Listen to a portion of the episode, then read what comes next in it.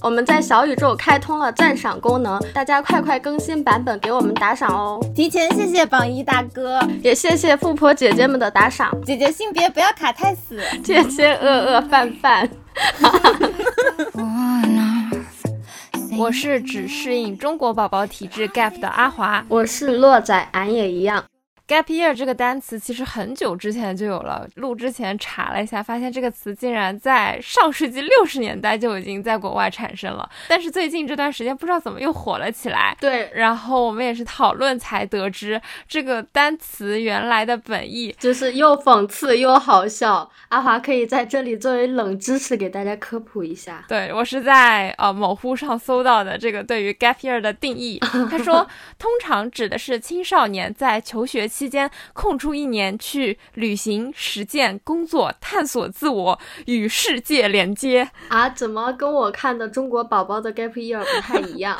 对，前两天微博上有个热搜，就说一批九八五毕业生选择主动延毕。嗯，那大家为什么要延毕呀？新闻是怎么说的呀？以前大家选择延毕的原因，通常就是不是你什么考试挂科啊，或者论文没过呀，要么就是学分未修满之类，这种就是不得不，就是被迫选择去延毕。但是最近呢，就发现越来越多的学生，然后他这里还提到，就是一批九八五 tag 的优秀的毕业生们，但是他们呢，为了保住自己应届生的身份，呃，或是为了考研，或是为了考公，或是为了找工作，他们都开始主动去选择延毕。那他有没有想过，大家主动延毕是因为找不到工作啊？啊，或者是因为现在读研太卷了，然后就。不得不二战或者是三战，那其实读研这么卷也是因为找不到工作啊。没错，是的，就是他虽然提出说了解岩壁背后的心理究竟是什么，就是非常一本正经提了一些问题，但是他其实并没有把这个 现实状况赤裸裸的写出来，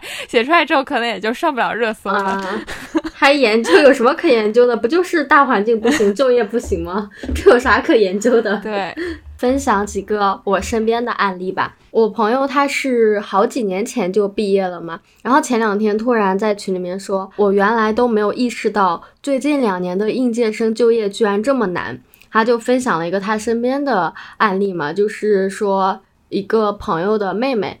他很多同学都是毕业之后专职考研、考公或者是考教师，很多人都没有找到工作。天呐，对，甚至他现在在脱产考编嘛，然后他在外面租房子，然后最夸张的是跟他合租的好几个女生都是毕业之后专职在考编啊！你这么一说，我突然也想起来，我一个好朋友，他也是大学毕业之后也是脱产，也是在外面租房子，就是特地去准备考研。年，然后顺便法考，也这样 gap 了一年 啊？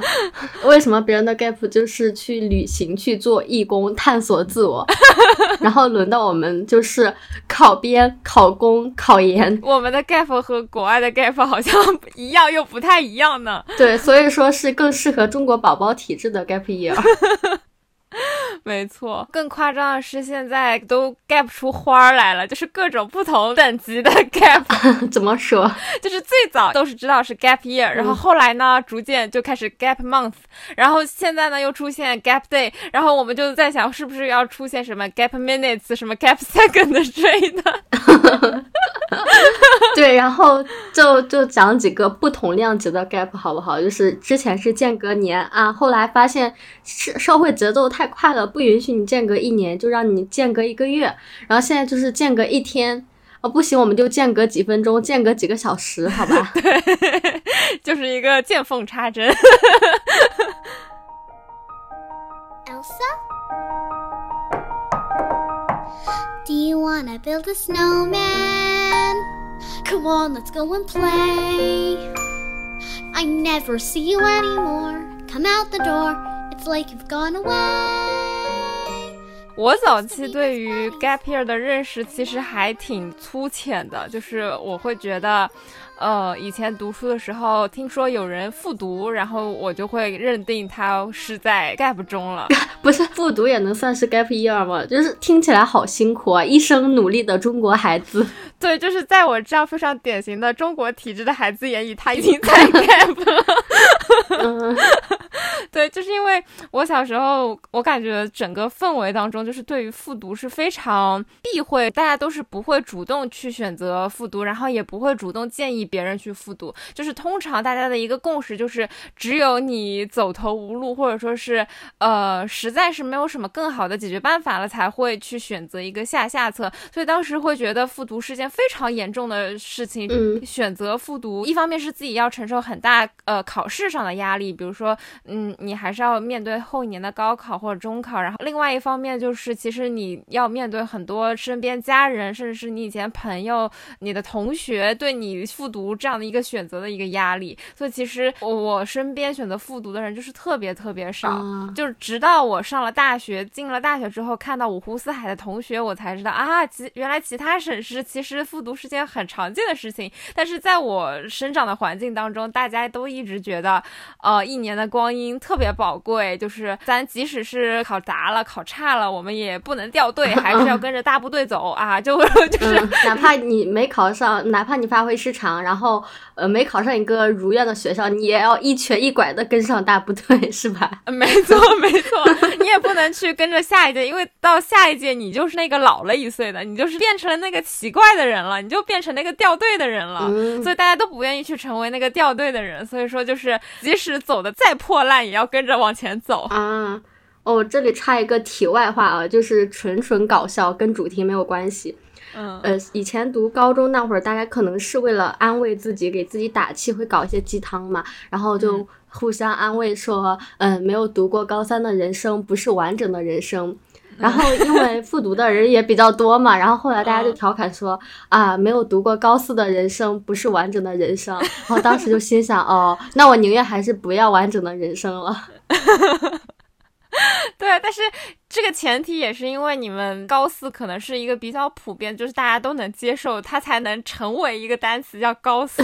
就是我们这边都没有高四这个说法，你知道吗？就假如说你选择复读的话，你可能就是一个人灰头土脸的到下一届，然后跟着下一届的学弟学妹，然后你会被班主任悄咪咪的把你塞在教室的最后一排的一个角落，然后班里面其他人就会悉悉嗦嗦说：“哎，那个学长、那个学姐来干什么啊？他好像复读了啊。”他怎么复读了？就是这样的氛围，你知道吗？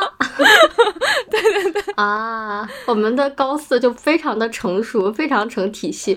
有的会有一个专门的复读班，就这一个班都是复读生。然后有的呢，他会把你穿插到普通班里面，而且针对复读生，就是你上一年的成绩会决定你下一年你能读哪个学校，你能去哪个学校复读。然后根据你的成绩就决定你要交多少钱的学费，就是非常成熟、非常完善的一套体系。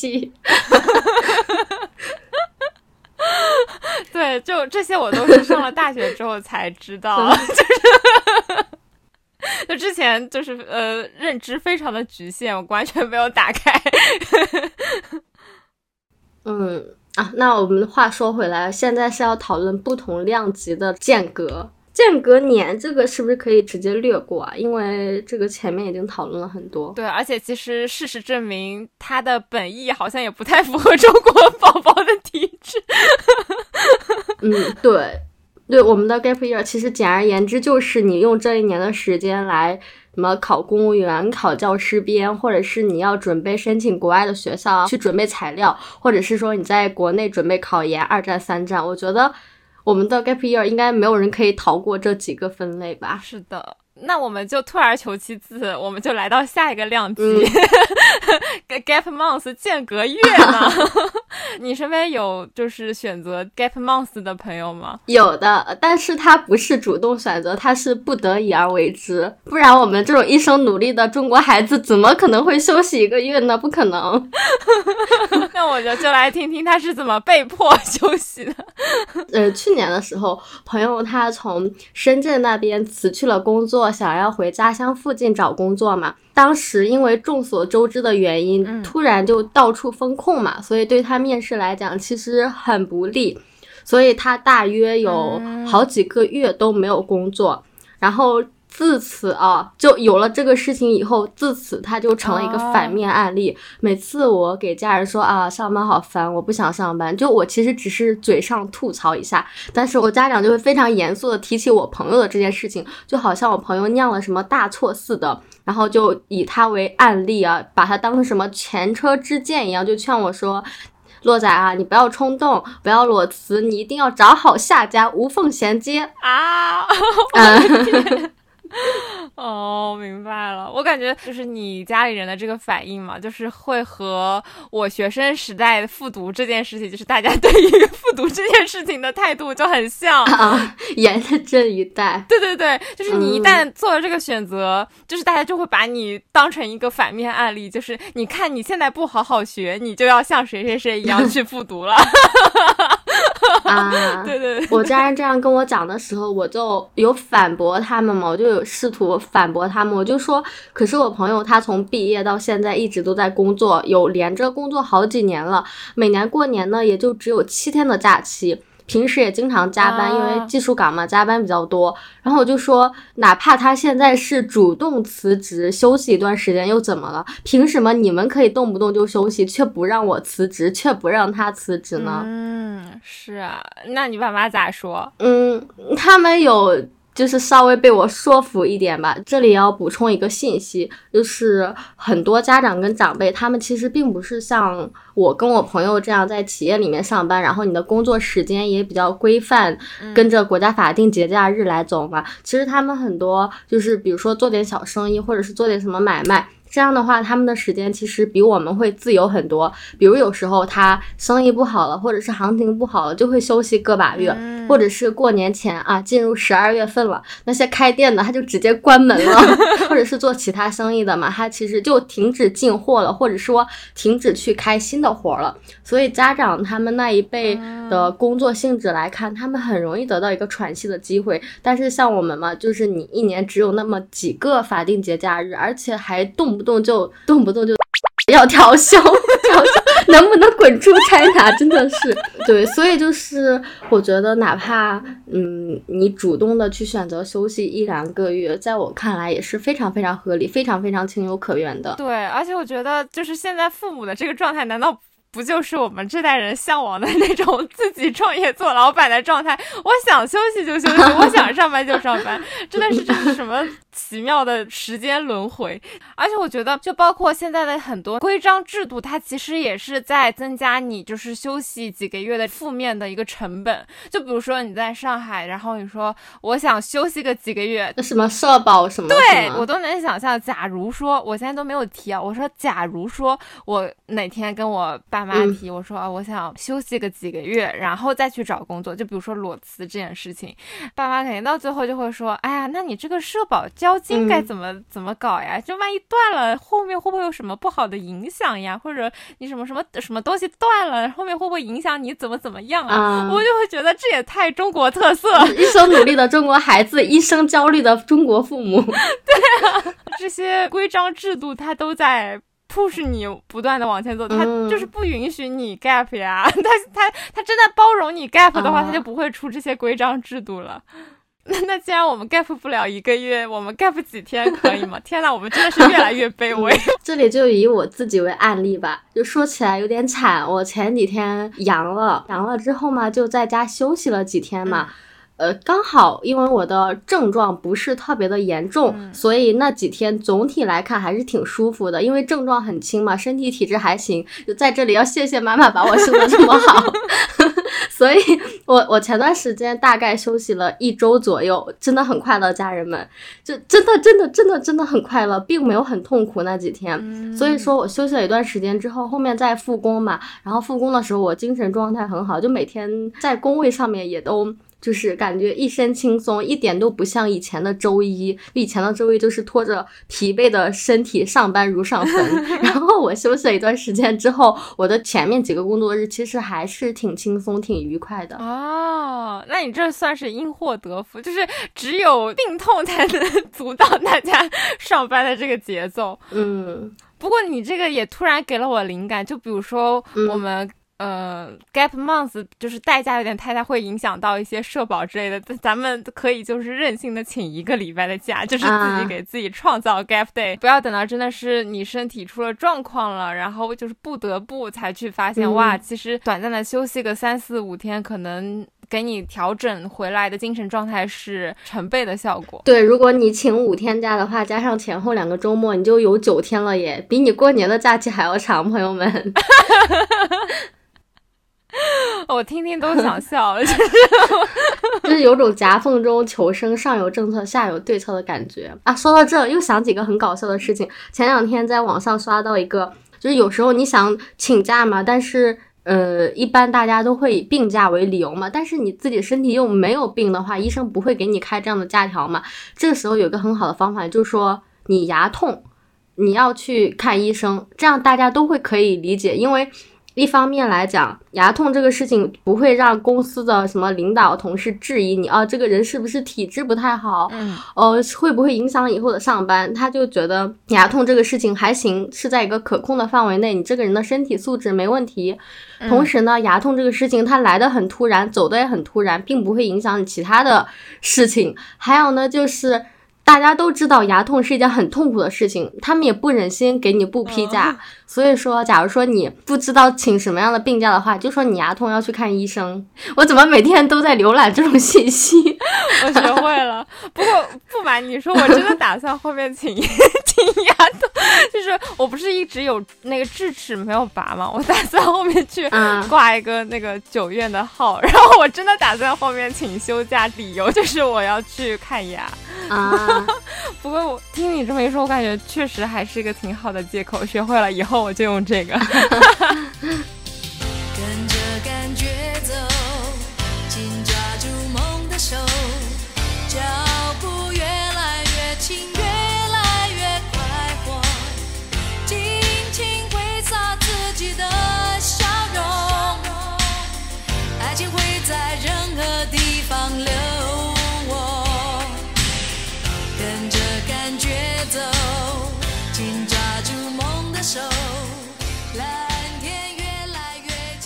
那前面我们说了 gap day，但是假如说不以病痛为借口的话，好像我们也没有办法请到 gap day。那我们该怎么从 一天的上班日常当中挤出一些时间来 gap 一下呢？然后我就突然想到，我每次下班我走到停车场，我都会发现，我都会发现我们的停车场里面好多车都已经就是人已经坐在坐在里面，然后车已经发动了，但是不开。哈哈哈哈然后通常司机 都是一些中年男人是吗？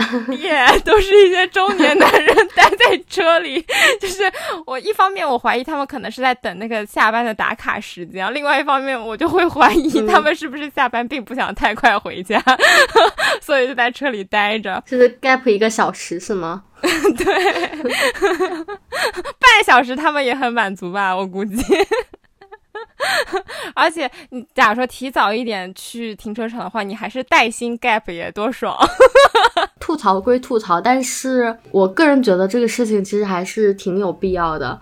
嗯，不管是中年男人啊，还是我们青年少女，我觉得我们都需要。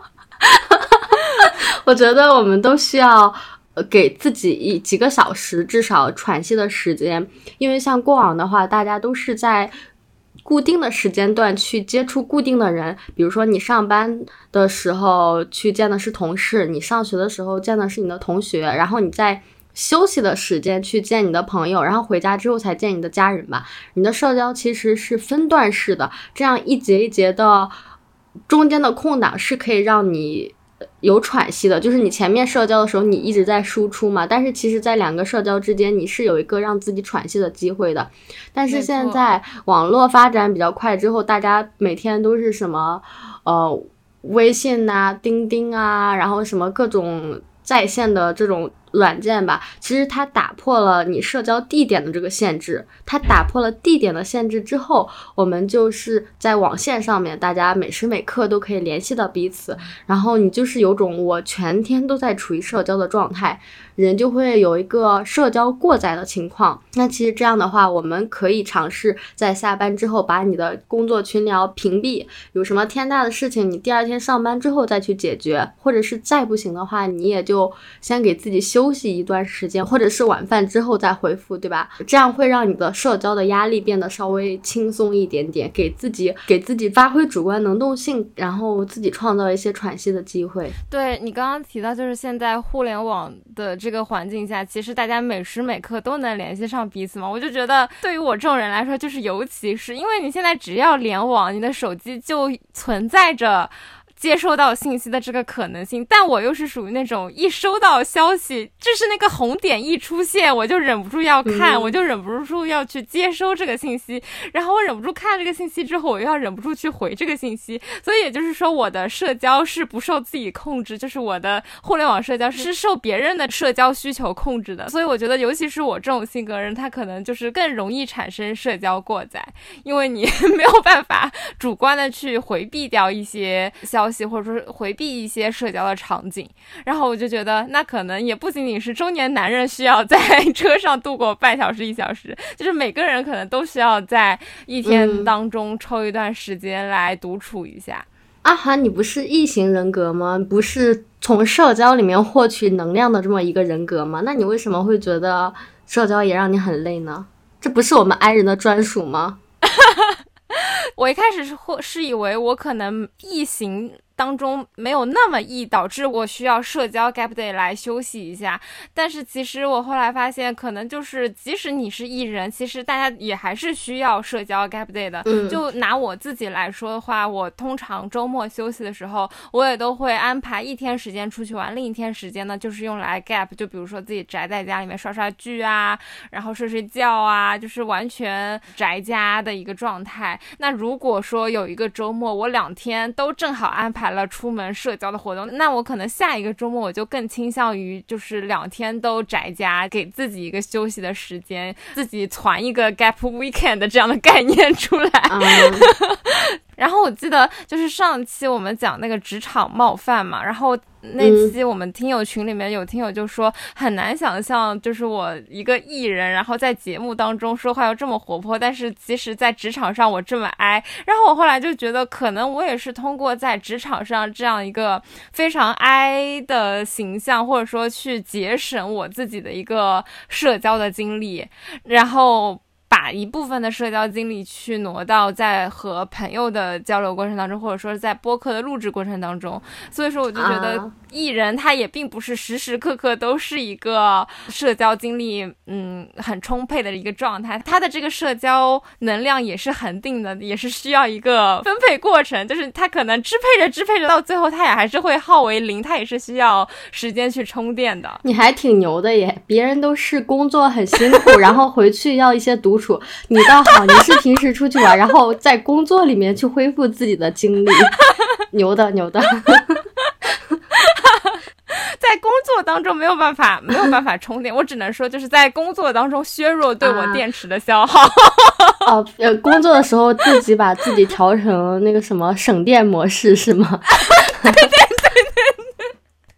对，这个很贴切。那我们还挺不太一样的。我做一个 I 型人格，我给自己充电的方式就是，我可能过一段时间会让会给自己断网。就比如我今天可能九点十点我就把网关掉，然后假装啊我今天早睡，假装我已经收不到消息了。其实呢，我只是把网给关了。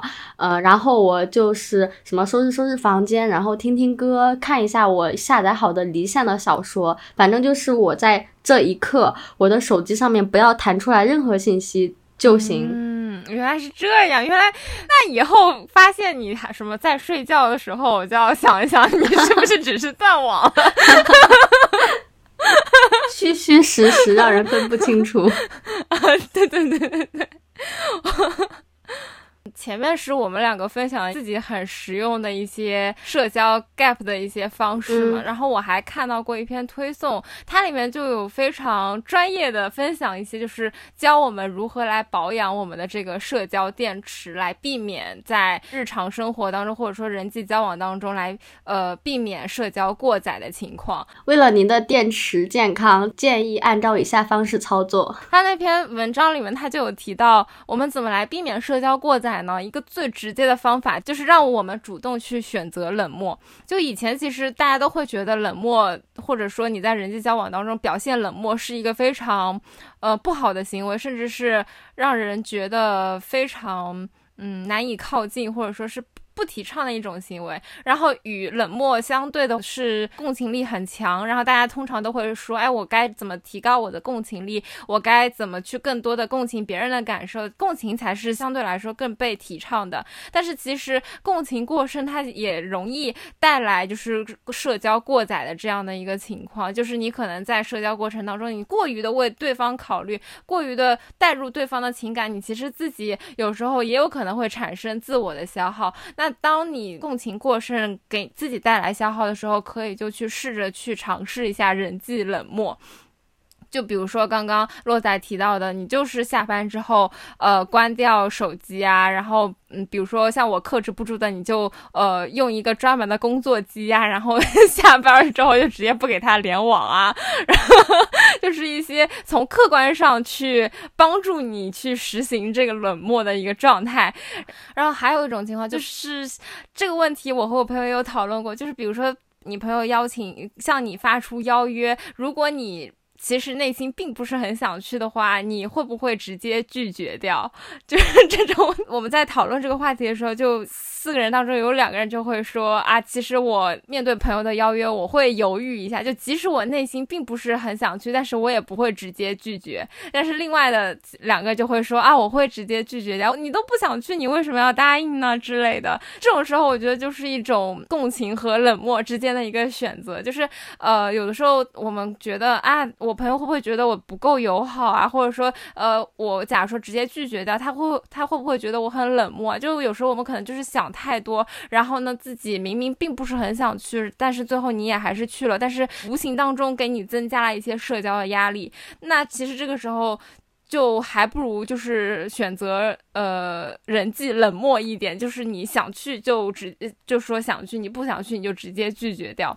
对，嗯，假如说你拖着疲惫的身体跟精神去跟朋友一起玩的话，其实你们玩的并不是很开心，甚至会有一点点扫兴。但是假如说你给自己恢复好了之后，你再去主动约朋友，你带着满满的电量去，其实会玩得更开心吧？没错，没错，是的。我们的核心观点就是，人际冷漠是为了更好的社交，希望大家都有暂停的勇气吧。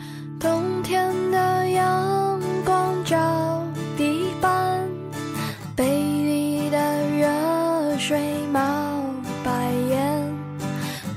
发的消息你不回，这一天我什么都不想干，没输的头。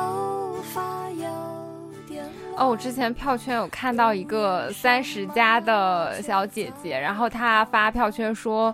呃，自己收到最棒的生日礼物就是收到了博士的 offer，哇，好强啊！我当时就是超级超级羡慕，对，超级超级崇拜，然后我就当即就立刻评论，就说他是我的偶像。就虽然我和他很久很久没有说过话，就可能有五六年了吧，但是我就是按捺不住崇拜溢于言表，然后就觉得可能对我来说。gap 它还是一个需要赋予意义的一个行为，但是对我来说，它的意义就在于选择浪费，或者说脱离主流，它成为了一种非主流的选择。所以我觉得我可能没有办法完全摆脱中国宝宝这种体质，就是说单纯的去休息，单纯的去享受 chill，就是我可能去 gap 的话，我最后可能也还是会为了去有一个意义，有一个价值。但是我觉得如果能在一个嗯，大家都忙于生计、忙于家庭的一个年龄段，然后我去选择成为呃少数的一个去做一个在旁人来看来是呃非常勇敢、看似浪费的一个选择的话，那也是非常值得去呃尝试去鼓励的。对你前两天还跟我分享了你看《漫长的季节》最大的心得，非常的出乎意料。对 对对。我也不是是说只记得，但是他当中有一段台词让我非常的印象深刻。当时王阳就是向沈墨示好嘛，然后沈墨就对王阳说：“嗯，你不要浪费时间了。”然后王阳对他说：“什么浪费时间？我的时间就是用来浪费的。”我当时听了之后，就是哇，击中你的心吧？对对对，真的就是击中我的心吧。就虽然感情线不是这部剧的核心，但是这这段台词真的是每每回味，还是每每击中我。我觉得就是一种非常脱离现在现实的一种我很久违的这种极致浪漫。就是你现在你现实生活当中听，大家会都会觉得哇，好中二，好幼稚啊。但是就是这种中二和幼稚气，才是一种大家都无法实现。的呃浪漫，就是你要说出这种话，你是要鼓起非常大的勇气，你才敢说的。然后我想到，我们很多听众的弟弟妹妹其实还在读大学，呃，在这个阶段，他们可能会考虑读研或者是焦虑实习的事情。然后我也想送你们一段话哦，就是我以前看的一个教育博主说的，他以前呢说，呃。大概意思就是说，他以前很担心考研的人视野不够开阔，对于竞争没有意识，学习归散漫。如今来看，这样的同学其实越来越少了。恰恰相反的，就是那些很紧张、总是急着想要快人一步的学生越来越多了。嗯，虽然说快一点很重要，但是其实稳稳定的稳，稳步推进的稳，其实稳也很重要。